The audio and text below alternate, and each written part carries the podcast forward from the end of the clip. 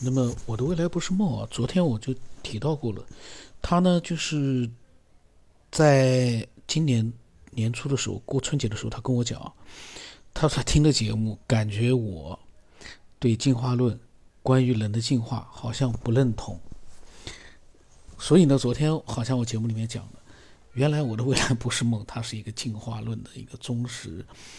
信徒吧，拥护者吧。但是呢，我觉得他如果说听到了我前两天发的节目，他应该会有一点点动摇，因为我那个节目的话还没有录完，录了一个上，但是我相信已经有很多人会动摇了。那么他呢讲了他的想法啊，第一个，人是由低级动物到高级动物到灵长类动物进化而来的。他理由很简单。女性由一个受精卵到两个、四个、八个，这是万能细胞，在两个细胞时，一个细胞都能发育出一个个体。到一定时间就会发育出各器官，先是出现鱼形，然后是猴子的形状，有尾巴，尾巴会消失，最后呈现出人形。从智力上面也看得见，越低级的动物智力越趋于本能，智力越高的动物越趋于后天长时间的学习。智力越高，学习时间越长，深度越广。有些人以为人的基因大多数是多余的，至少以前是这么认为的。而现在，那些科学家终于找到证据证明，这些基因都是有用的。我们现在还不知道这些基因在关键点、某些关键点起什么作用，但是我们以后会知道。他认为基因编码，人的基因编码是二进制的，而现在还不知道怎么读。电脑程序是我们自己规定、自己编写的。他相信总有一天。会制造生命，就像我们现在用的东西一样。美国有一个科学科学团队用电脑编程出简单生命了吗？他认为我不要过度迷恋科学，这个东西只相信能看见的，能在实验室测出来的，而有些东西根本就没有证据证明，他全部不承认。这个我的未来不是梦，还劝我不要过度迷恋科学。这个我对他的想法，我就这个我感觉到。他这些内容里面，说句实话，把进化弄得非常简单，而就像我那期节目里所细化的那样，进化那根本就不是一个，不是说进化啊，就是说人的这样一个高等文明的出现，嗯，是一个根本不可能的。当然了，现在我讲就没有必要细讲，因为那个节目那一期里面啊，我已经讲的非常的也算是很细了。回到原点了，我马上我会再录一期，从那一期开始的，就是说一些比较简单的一些呃思索，到逐渐深入的一些思索，我马上会录一期。那么他的这些想法呢，我是认为啊，首先一个不是迷恋科学，是在现有的条件之下，我们唯一可以。信赖的也只有科学。然后呢，我们呢也可以开开开放自己的思维，超出科学的去思索一些东西。但是呢，这些思索呢，因为没有基础的，你没有办法去认证嘛，所以呢，你只能做一个开放思维，但是你没有办法去向别人去证实你所讲的是真实存在的。因为你没有证据，就不能讲。除非你说我看到了那个意识跟我对话，另外一个人在边上也看到了，那么他会相信。可是，仅仅是你们两个人看到了，没有一定的一个证据的话，确实也很难让人去相信。除非你这个过程里面有一些让人无法辩驳的细节。这个呢不提了，因为这个很复杂，我我我我不想在这个上面。多扯，因为主要是分享他的内容。然后他说呢，就算是外星人造出来的，或者是利用地球上已有生物资源组装出来的，或者利用地球以外已已有的生物资源加上外星生物自身的资源和外星的低级生物资源组合起来的生物，那么那些上古时的传说就好解释了。比如说女娲造创人，还有西方圣经里描写的都是正确的。都是真的。第三个，他说，我们知道我们身边有一种动物叫骡子，当然，这是我们这个地方的叫法，这是用驴和马杂交出来的，这是结合两种动物的优势。当然，这个动物没有生殖能力。还有就是狮、虎、兽，他认为这种动物也没有生殖能力。我们用地球上已有的生物资源都不能人工杂交出新品种，何况是自然条件下，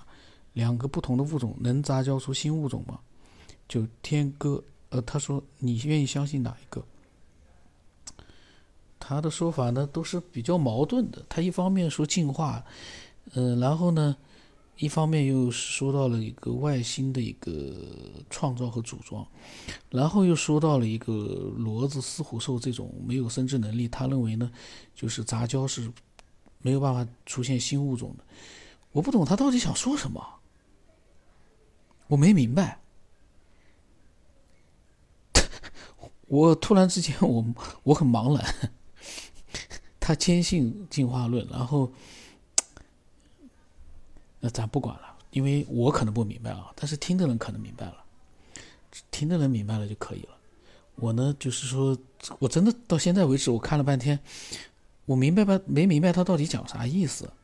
如果两个不同的物种杂交不出新的物种，就可以有生殖能力的新的物种，那么就意味着什么呢？这对他来说？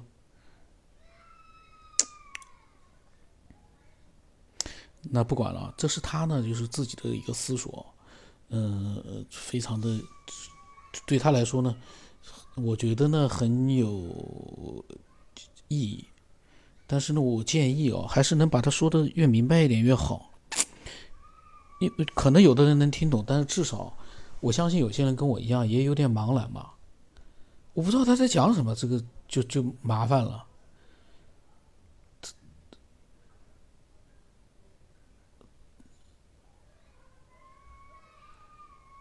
这是他讲的三个想法啊，然后呢，到了四月八号呢，他说 M 理论是十一维的，一点都听不懂，好像感觉好像是数学上自洽的。然后到了这个我就没回要，我有的时候会回他一下的，回他。我其实我的未来不是梦给我发的，我每次都会回他的。然后呢，到了五月份的时候呢，他说。九天，哥，你看完就把这段文字删除，不要录。关于第八百集的话题，那我就不录了吧。唉，这个呢，他是讲的一个八百集里面的一个，就是人呢，他觉得那个他评论了一下，然后。他说呢，我跟他回了一句话呢，我嗯，他回答我，他说听这个节目的人对你是信任的，因为他讲的不对，节目是爱好者分享想法和经历，不是用来说什么量子仓，而且是治病的，嗯，这个就不管了。然后我跟他讲，我说哪有人卖东西了，都是三个月之前的聊天了。我呢，说句实话，我建议啊，所有的分享者把。不能录的分享都别发给我，弄得我很尴尬。我我看见他发那么多东西吧，这玩意你嗯，然后呢，到这个十月份啊，十月底啊，我我的未来不是梦我说了，他一直在分享。十月底的时候呢，他又分享了非常多的一个想法，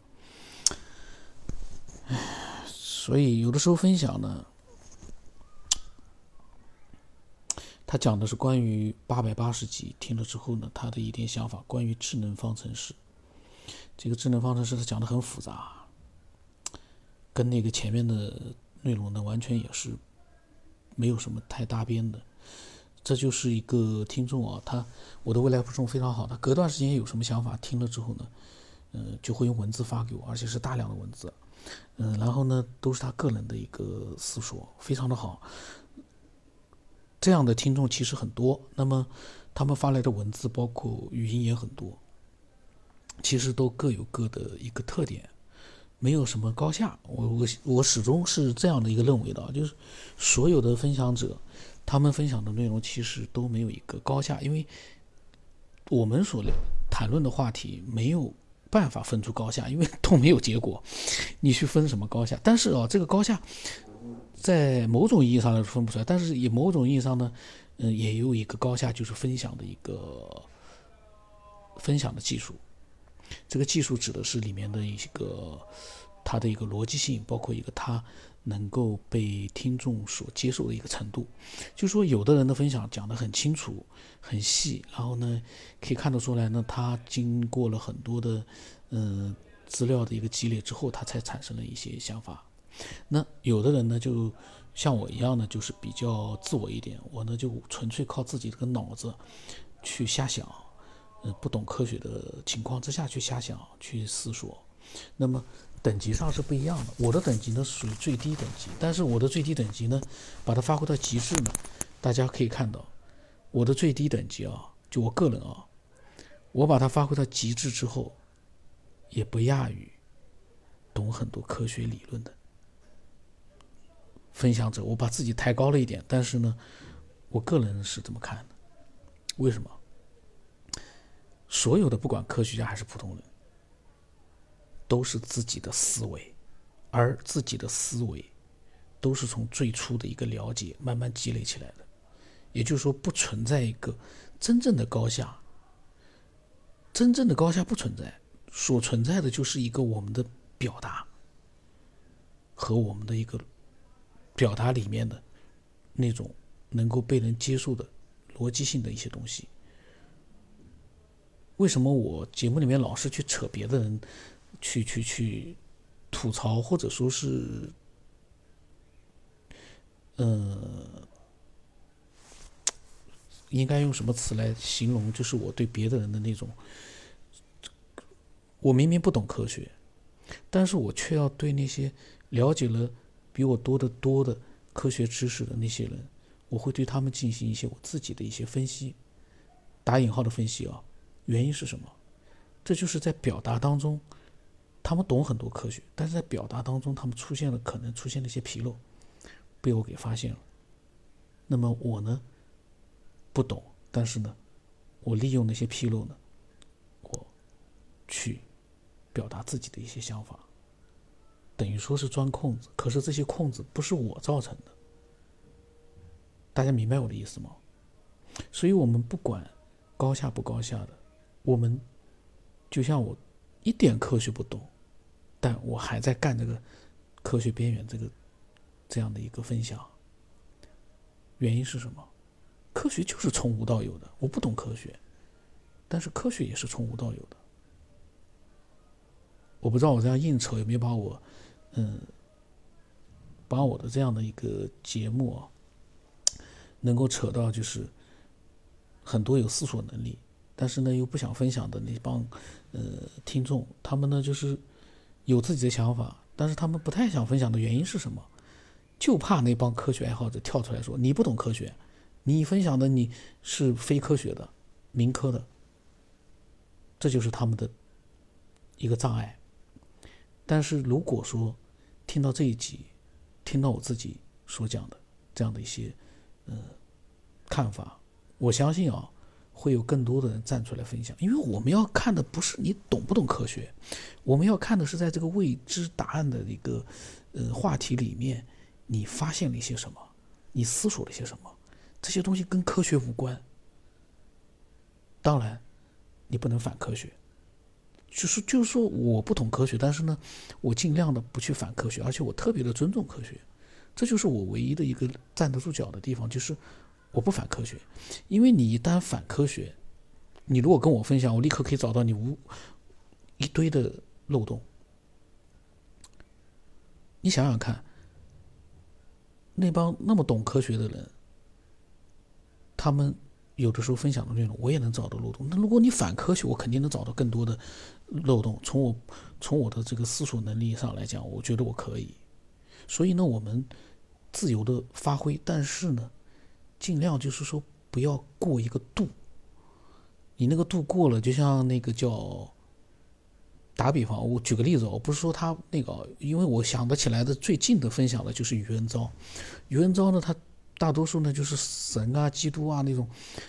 他一门心思的，我就感觉有点太极端了，他把所有的东西都能扯到那个基督啊、神啊，都扯到那上面去了。那这样一来的话，你所站立的这样的一个位置，就会让很多人，其实包括我自己在内，我就觉得 不太容易接受了，因为你不太客观了。我不懂科学，但是我呢，站的角度是第三方的，比较中立的，那我就比较理性的，那可能呢，嗯，我的一些闲扯分析呢，会有人接受，因为从我的逻辑的这个方面来讲呢，让人接受的可能性比较大一点。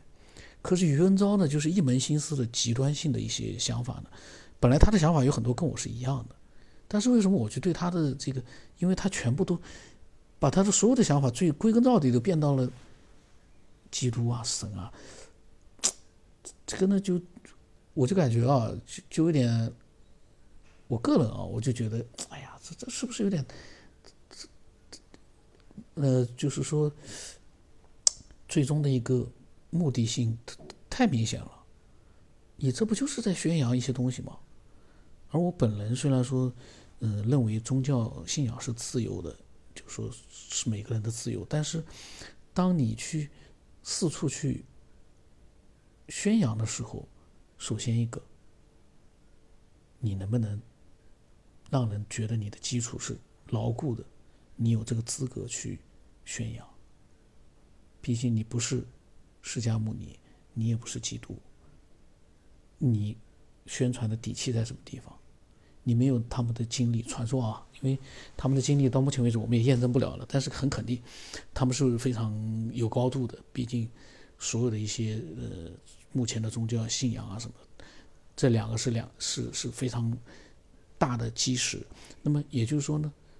我们普通人有信仰是自由，但是呢，我们去传递信仰的时候，就说服力就比较小。为什么？你只是信仰当中的一份子，你并不是。创建这个信仰的人，你去宣扬的话呢，就没有什么太大的作用，这是我的看法啊。扯远了，把我的未来不是梦的这个前面的话题全部扯远了，因为他的这段内容比较少，我就自己要硬扯，结果我扯的内容超过了他。那么不管怎么样，嗯，期待更多的人呢分享自己的想法。